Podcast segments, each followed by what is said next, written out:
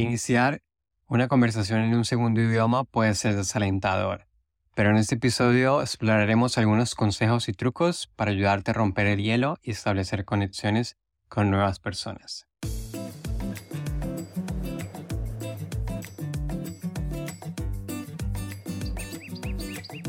Hoy vamos a hablar sobre un tema que puede resultar intimidante para muchas personas o estudiantes, que es iniciar conversaciones en un segundo idioma.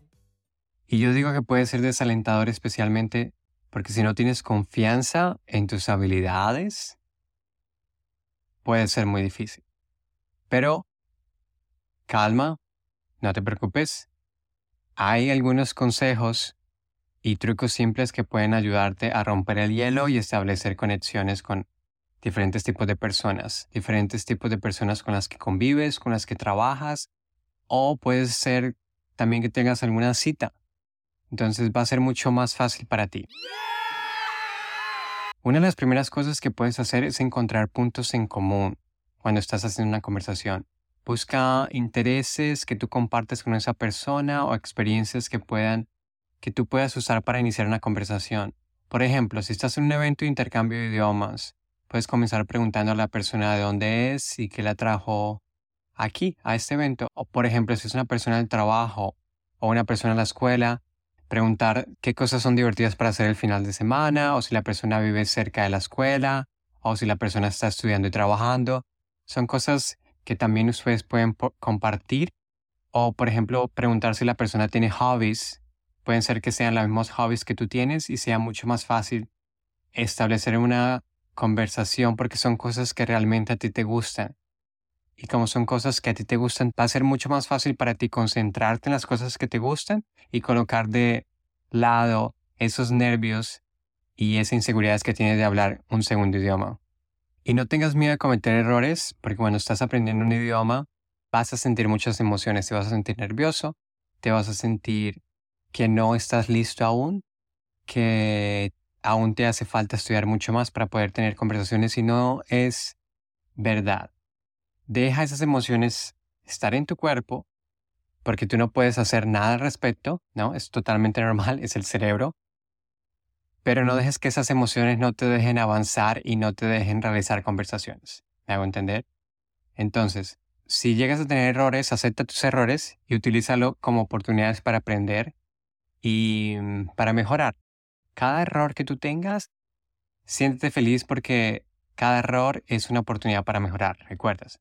Ahora, si y si realmente tienes dificultades para iniciar una conversación, intenta usar frases sencillas o rompehielos. Por ejemplo, puedes decir, hola, mi nombre es, hola, ¿cómo estás? O hablar de las preguntas clásicas del clima también ayuda. Sé que es muy cliché, pero realmente ayuda. Úsalo como también para un ancla para poder hablar de otros temas. Algo que yo uso mucho es, por ejemplo, oh, está, hace bastante frío hoy. ¿Tú eres una persona más del, del frío o del calor? ¿Cuál estación te gusta más? Entonces, si tú te vas para ese lado, también va a ser más interesante. A la gente le encanta los temas del clima. Y a la gente le gusta hablar de sí misma. Entonces está bueno utilizar esos temas también.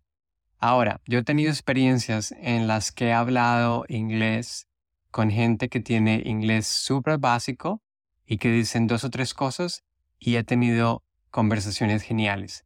Entonces no quiero que pienses que tú no puedes tener una conversación porque tu nivel de inglés no es avanzado. Mismo que tu nivel de inglés no sea avanzado, si tú tienes interés en realmente tener una conversación, puedes hacerlo.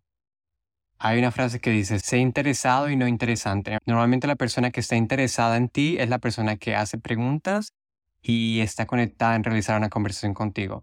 A diferencia de la persona que se hace interesante, la persona que comienza a hablar, hablar, hablar y es, no deja a la otra persona hablar.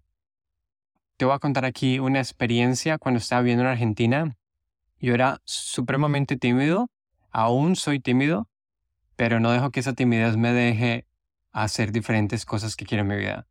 Y recuerdo que entré a un consultorio y como era muy tímido no dije hola. Y una de las señoras que estaba en la sala de espera me dice, me preguntó por qué yo no saludé y yo le digo, ah, no, disculpa, es que yo soy muy tímido. Y ella me respondió, hay una diferencia muy grande entre ser tímido y ser grosero. Y tú acabas de ser grosero. A partir de ese día nunca se me olvidó más esa frase.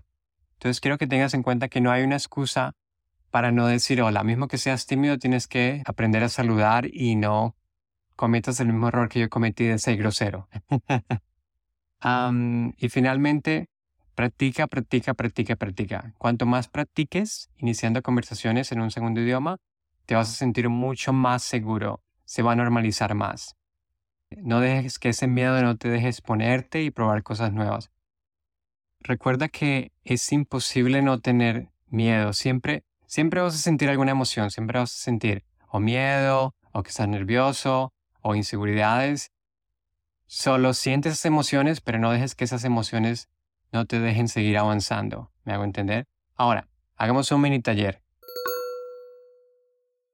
Ese taller lo puedes hacer en grupo o lo puedes hacer individual. Entonces, si lo puedes hacer en grupo, busca otra persona que sea un compañero o un amigo que le gusten hacer ese tipo de actividades. Ahora, cada uno elabora una lista de cinco preguntas abiertas que se puedan usar en diferentes tipos de conversaciones con ese idioma.